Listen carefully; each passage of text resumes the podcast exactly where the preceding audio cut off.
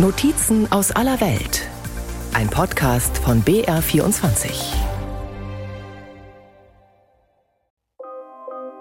Die Niederlande im 17. Jahrhundert. Der Handel mit Südostasien, Westafrika und Amerika verhilft der Republik zu immensem Reichtum. Das Land erlebt einen einzigartigen wirtschaftlichen und kulturellen Aufschwung. Es ist das goldene Zeitalter. In dieser Zeit lebt in Delft ein Maler, dessen Bilder heute von unschätzbarem Wert sind. Man sieht, dass alle Werke von unübertrefflicher Schönheit und Perfektion sind.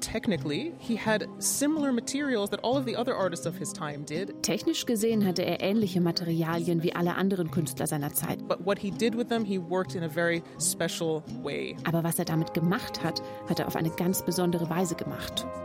Jan Vermeer seine Welt ist voller Geheimnisse. Die Ansicht von Delft, der Astronom, das Mädchen mit dem Perlenohrgehänge. Jedes Gemälde erzählt eine ganz eigene Geschichte.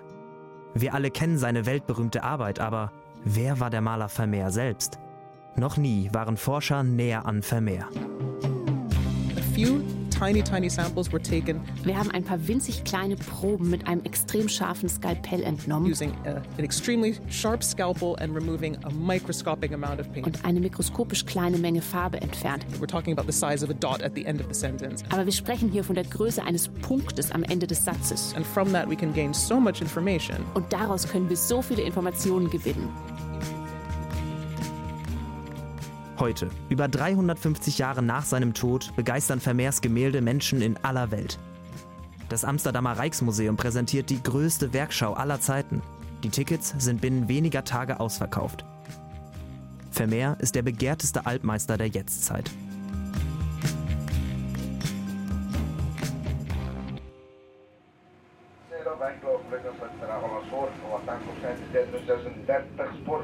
Ich bin auf dem Weg nach Delft.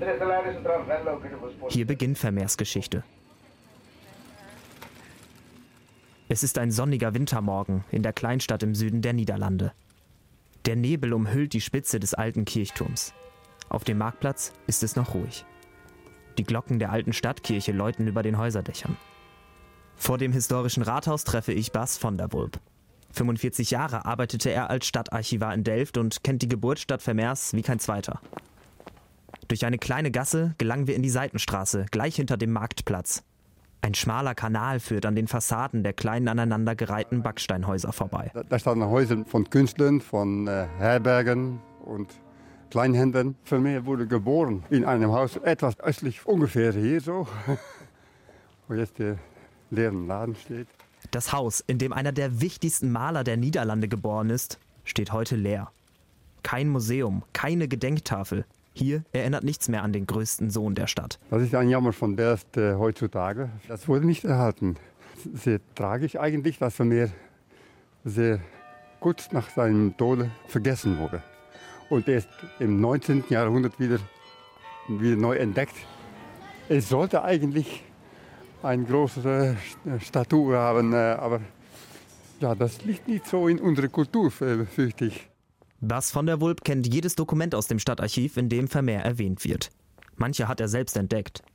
Daraus kann er wie bei einem Puzzle die verschiedenen Teile aus Vermeers Leben zusammensetzen. Vermeer wurde im Jahre 1632 geboren, als Sohn eines Kafferwerkers nannte man das, der teure Stoffe gewebt hat und auch in Kunst gehandelt hat und auch ein Herbergier war. Sein Vater war Mitglied der St. Lukas-Gilde. Das St. Lukas-Gilde war eine Vereinigung, eine Berufsgruppe von Malern, Buchdruckkünstlern, Porzellanmalern und Bäckern, also von allen Sorten Kunsten. Als Vermeer neun Jahre alt war, kauft sein Vater eine Taverne am Marktplatz. Sie wohnen von nun an über dem Gasthaus, das sein Vater auch als Kunstgalerie nutzt. Vermeer wächst gewissermaßen zwischen Künstlern und Gemälden auf. Er hatte eine elf Jahre ältere Schwester. Viel mehr ist über seine Kindheit nicht bekannt. Das nächste, was wir finden in, äh, in den Archiven, sind die Dokumente über seine Hochzeit. Und dann, dann, sind wir schon im äh, Jahre 1653. Er hat sich verliebt in ein Mädchen, viel reicher als er und überdies katholisch. Für mich war evangelisch getauft. Und seine Schwiegermutter war zunächst nicht so glücklich mit der, mit der Heirat, hat das auch versucht zu verhindern. Jan Vermeer bittet seinen künftigen Schwiegervater um Hilfe. Er solle die Mutter von der Heirat überzeugen. Sie gibt keine Zustimmung, zieht ihren Einspruch aber zurück. Davon, von diesem Gespräch, wurde eine Akte geschrieben vor einem Notar. Und mit dieser Akte ist man ins Rathaus gegangen und da kon, konnte alles weitergehen. Vermeer heiratet die katholische Katharina Bolnet und zieht auf die andere Seite des Marktplatzes um, in das Elternhaus seiner Braut. Er hatte keinen Kontakt mehr zu seiner Familie, weil er nach seiner Hochzeit römisch-katholisch geworden war. Diese zwei Kirchengruppen, die leben ganz getrennt, völlig getrennt. Aber seine Braut war katholisch und wir sind ziemlich überzeugt, dass seine Schwiegermutter nur zugestimmt hat, wenn er katholisch geworden war. Katharina und Jan Vermeer bekommen 14 Kinder. Drei von ihnen sterben im Kindesalter. Vermeer führt den Kunsthandel seines Vaters weiter und wird selbst Maler. Der junge Vermeer ist ehrgeizig und suchend. In dem Versuch, Historienmaler zu werden, schafft er vier große Historienbilder. Von einer biblischen Geschichte bis hin zu einer Bordellszene. Vermeer sucht nach einem Stil, der zu ihm passt und experimentiert mit Licht, Perspektive und Inhalt.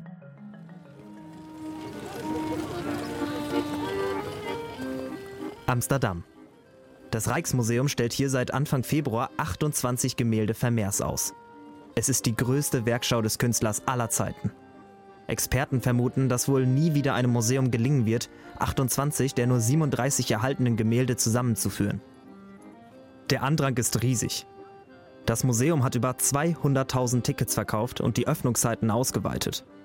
Jeder will Vermeers Arbeit sehen, once in a lifetime. Wir interessieren uns für den historischen Vermeer, weil er so ein großer Maler war. Wir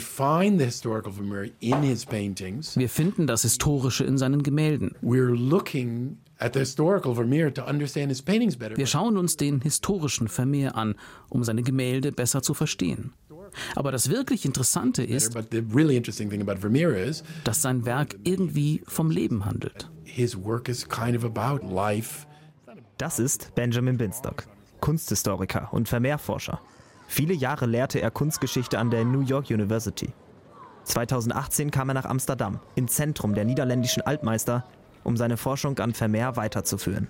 It tells us everything about er verrät uns sehr viel über sein Leben und die Kultur der Niederländer im 17. Jahrhundert. Man könnte sagen, dass er sein ganzes Leben und sein Gesamtwerk im stadtgeschichtlichen Kontext darstellt. Dadurch, dass er die Stadt Delft zeigt. Er tut es auf eine so schöne Weise. Binstock spricht hier von der Straße in Delft. Es ist eine von zwei Stadtansichten, die von Vermeer bekannt sind. Das Bild gehört heute neben drei anderen Werken zur Sammlung des Amsterdamer Rijksmuseums. Es zeigt in der rechten Bildhälfte ein mehrstöckiges Haus mit beschädigter roter Backsteinfassade und einem Staffelgiebel. Die Fassade leitet links in niedriger Höhe zum Nachbarhaus über. Dazwischen sind zwei Eingänge in Höfe und im Hintergrund weitere Gebäude zu sehen. In der Tür sitzt eine Frau, die mit Handarbeiten beschäftigt ist. Vor dem Haus knien zwei Personen, deren Gesichter sind nicht zu erkennen. Es könnten Kinder sein. Durch den offenen Durchgang zum Hof ist eine weitere Frau zu sehen, möglicherweise eine Magd, die sich über eine Waschwanne beugt. Das Bild wirkt ruhig. Die präzise Technik Vermeers, die Perspektive und die Farben machen es sehr realistisch. Bis heute streiten Forscher um die Lage der dargestellten Straße in Delft. Eine Recherche auf Basis eines Delfter Registers mit genauen Breiten aller Grachtenhäuser zur Zeit Vermeers führte 2015 zur Flamingstraat. Dort soll die Ansicht mit den heutigen Hausnummern 40 und 42 übereinstimmen. Das Haus war nicht weit von Vermeers eigenem entfernt und soll seiner Tante gehört haben. Diese These wird vom Rijksmuseum Amsterdam vehement vertreten, von anderen Wissenschaftlern aber angezweifelt. Einer von ihnen ist Benjamin Binstock. Es ist sein eigenes Haus. Die Fenster entsprechen den Fenstern in Vermeers Innenräumen. Und es macht Sinn, dass er seine Fenster in Anlehnung an die Räume seines Hauses malte. Die Figuren rund um das Haus scheinen seine Familie zu sein. Seine Frau an der Tür, die das Kostüm näht, das sie trägt. Das Dienstmädchen in der Gasse, das putzt, scheint die gleiche Körperhaltung den gleichen Körperbau und die gleichen Elemente des Kostüms zu haben wie das Milchmädchen. Binstock stützt sich bei all seinen Theorien auf eine Art Bildvergleich. Er habe alle Gemälde Vermeers nebeneinander betrachtet, Gemeinsamkeiten und Unterschiede herausgearbeitet und Werk für Werk chronologisch und historisch eingeordnet. Dabei sei er auch auf, so nennt er sie selbst, Problemgemälde gestoßen. Sie unterscheiden sich auf offensichtliche Weise von Vermeers Gemälden. Sie weisen Fehler auf oder sind seltsam. Mm, Sie haben nicht das Niveau seiner technischen Perfektion. Die Essenz von Vermeer ist eine Art von Stille und Perfektion. There's a es gibt eine Sehnsucht, eine Zeitlosigkeit, die in diesen problematischen Werken oft durch eine plötzliche Bewegung oder eine Art Unterbrechung hervorgerufen wird. Insgesamt seien es sieben Gemälde, die nicht in das Werk Vermeers passen. Darunter das Mädchen mit Flöte und Mädchen mit rotem Hut, heute beide in der Sammlung der National Gallery of Art in Washington, D.C. Und tatsächlich, die beiden Gemälde fallen auf. Sie sind ungenauer gemalt. Die Tiefe des Raumes fehlt. Sie sind weniger realistisch als vorherige Werke Vermeers. Binstocks Theorie löste große Diskussionen in der Kunstszene aus. Die Washingtoner Nationalgalerie sagt, das Mädchen mit der Flöte sei ein Unbekannter. Das Rijksmuseum nennt es Vermeer. Ein Unbekannter malt Bilder unter dem Namen Vermeers? Kunstfälschung im 17. Jahrhundert? Wer war dieser Maler, der sehr schnell lernte, all seine Techniken innerhalb von ein paar Jahren beherrschte.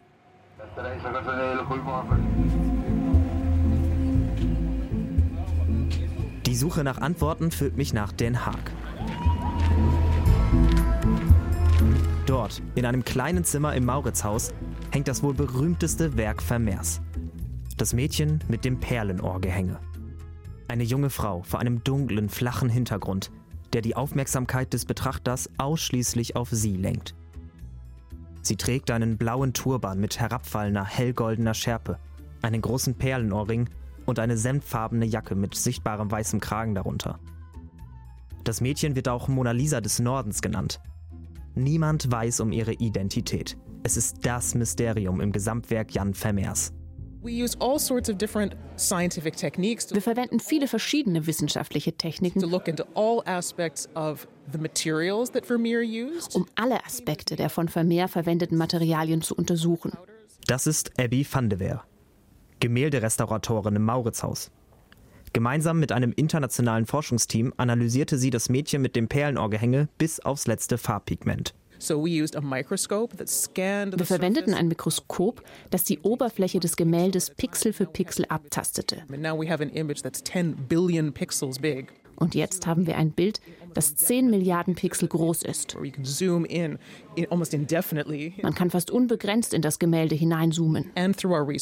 Durch diese Forschung wissen wir, dass der Hintergrund nicht schwarz ist. Der war ursprünglich nicht nur grün, sondern ein Vorhang. Der Vorhang ist im Laufe der Jahrhunderte in der durchscheinenden grünen Farbe verschwunden. Der digitale Mikroskopscan bringt auch die subtile Maltechnik Vermeers näher. Vermeer begann, das Gemälde in verschiedenen Braun- und Schwarztönen zu komponieren. Spezielle Infrarottechnik zeigt breite, kräftige Pinselstriche in den Schichten, die nun unter der sichtbaren Farbe liegen. Und die Forschung identifizierte zum ersten Mal Vermeers Farbpalette in diesem Gemälde. Das wunderschöne Blau, das wir mit ihrem Kopftuch assoziieren, ist Ultramarin. Es kam den weiten Weg aus Afghanistan. Im 17. Jahrhundert war es wertvoller als Gold. Die Tatsache, dass Vermeer in der Lage war, ein Ultramarin von so guter Qualität zu bekommen und so viel davon in diesem Gemälde zu verwenden, ist für mich erstaunlich. Das Rot, das für ihre Lippen verwendet wurde, stammt von einem Insekt, das auf einem Kaktus in Mexiko lebt. Comes from an insect that lives on a cactus in Mexico. Diese Erkenntnisse erzählen uns auch etwas über den Welthandel in den Niederlanden im 17. Jahrhundert. All diese Farben kommen an einem Punkt in Delft zusammen. In Vermeers einzigartigem Gemälde. Well, we did find hairs from Vermeer's brush. Wir haben Haare von Vermeers Pinsel gefunden, vor allem in einem Bereich ihres Gesichts, und zwar genau zwischen dem Bereich von Schatten und Licht. Wir glauben, dass sie von einem trockenen Pinsel stammen, den er zum Glätten und Überblenden verwendet hat. Und weil dieser Pinsel trocken und ein wenig spröde war,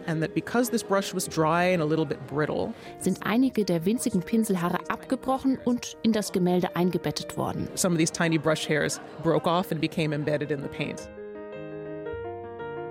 Mehr als 350 Jahre nach der Entstehung eines der wertvollsten Gemälde der Welt entdeckt ein Forschungsteam die Haare des Pinsels, mit dem der Künstler das Werk schuf. Die neuen Erkenntnisse sind bahnbrechend und revolutionär in der Vermehrforschung. Doch eine Frage bleibt. Wer ist das Mädchen mit dem Perlenohrgehänge? Experten aus aller Welt streiten um ihre Identität. Was wir herausgefunden haben, ist, dass es sich wahrscheinlich nicht um ein Porträt handelt. Es ist wahrscheinlich das, was wir einen Troni nennen. So a type of character also eine Art Charakter, der vielleicht einen idealisierten Typus von Person darstellen soll. That is meant to be maybe an idealized type of person. So maybe she is meant to represent somebody who comes from afar wearing. Vielleicht soll sie also jemanden darstellen, der aus der Ferne kommt, ein Kopftuch um den Kopf trägt und eine unglaublich große Perle. Aber es handelt sich nicht unbedingt um das Porträt einer bestimmten Person. Das Mädchen mit dem Perlenohrring ist die Tochter des Malers, Maria Vermeer.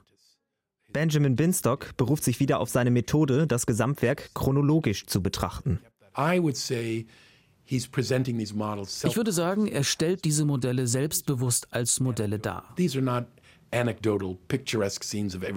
sind keine anekdotischen, pittoresken Alltagsszenen. Das sollen sie auch nicht sein. Es sind Bilder über die Malerei. They're paintings about painting. They're paintings about his studio process. Es sind Bilder über seinen Atelierprozess. It's a kind of modernism that he gets from Rembrandt. Es ist eine Art Modernismus, den er von Rembrandt übernommen hat, der ebenfalls Modelle aus der Familie nutzte.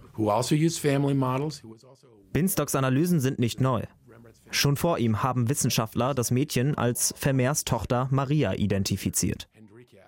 Auch modernste Untersuchungstechnik oder wissenschaftshistorische Einordnung kann das größte Rätsel der Kunstgeschichte nicht lösen.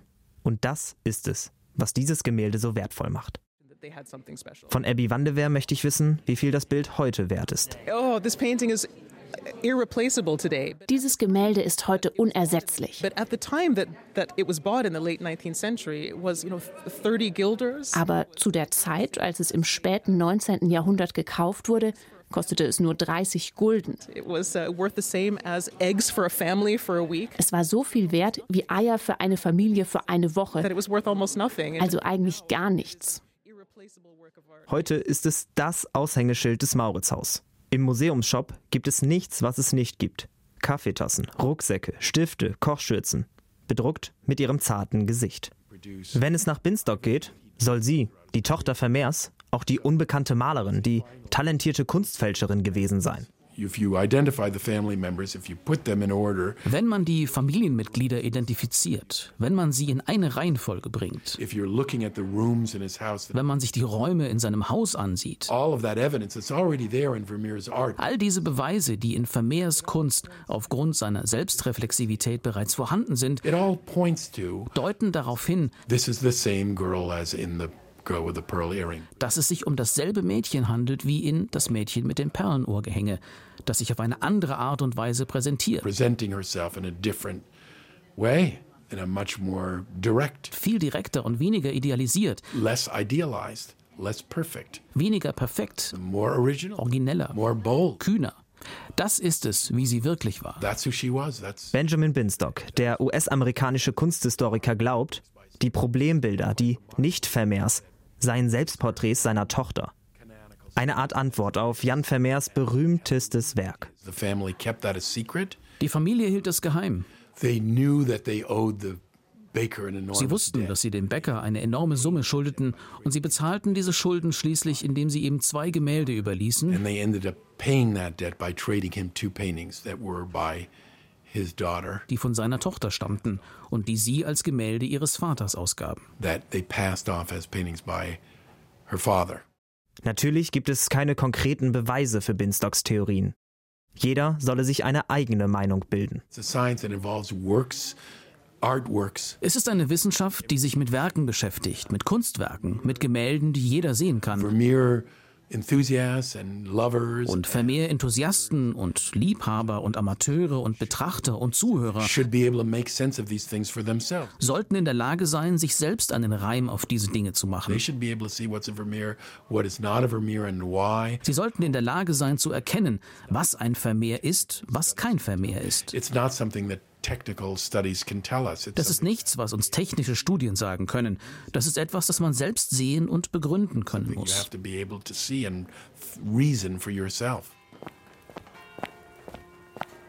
Zurück in Delft.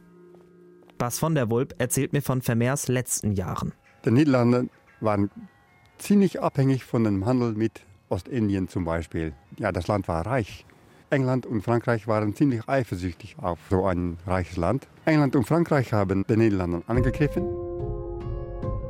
Es ist das Katastrophenjahr 1672. Die Niederländische Republik gerät in eine Wirtschaftskrise. Der Kunstmarkt bricht zusammen. Niemand kauft mehr Vermeers Gemälde. Vermeer gerät in große finanzielle Probleme. An einem Wintertag bricht er wahrscheinlich zusammen und stirbt. Er wird nur 43 Jahre alt und hinterlässt seine Familie mit hohen Schulden. Johann Vermeer, Kunstschilder, achter de Nieuwe Kerk an der Oud-Langendijk. Es ist ein Register aller Beerdigungen in der alten Kirche in Delft, aus dem Bas von der Wulp vorliest. Johann Vermeer, Kunstmaler, hinter der Neu neuen Kirche an der Oude Langendijk. Jan Vermeer wurde hier beerdigt. Da stand zum Beispiel, dass er mit 14 Trägern beerdigt wurde und dass die Glocke geläutet hat. Ja, das, das hat Geld gekostet. Und wir wussten, dass er sehr arm war und viele Schulden hatte. Es ist die neueste Erkenntnis. Von der Wulp hat sie im letzten Jahr eher zufällig entdeckt und ein großes Medienecho ausgelöst. Ich habe in der 45 Jahre gearbeitet beim Stadtarchiv und am 1. Juli im letzten Jahr bin ich in Pension gegangen und Ende August fand ich diese neue Information. Das war das Wichtigste vielleicht, was ich je gefunden habe. Eines bedauert er immer noch, dass kein originaler Vermeer in Delft hängt. Die Stadt habe dafür zu wenig Geld gehabt. Alle Gemälde, die es noch gab, von großen Künstlern, wurden im 19. Jahrhundert verkauft. Die waren immer im Rathaus und daher wurden die verkauft, davon dann. Und ja, jetzt hängen die bei äh, sehr reichen Leuten oder in großen Museen über die ganze Welt.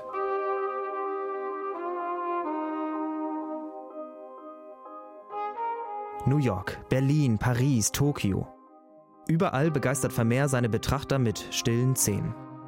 In seinen Bildern spielt sich wenig ab und gerade deshalb entdeckt man das Unscheinbare, die Details. Viele Rätsel bleiben ungelöst, viele Fragen offen. Jan Vermeer bleibt ein Mythos und seine Kunst ein einzigartiges Zeitdokument.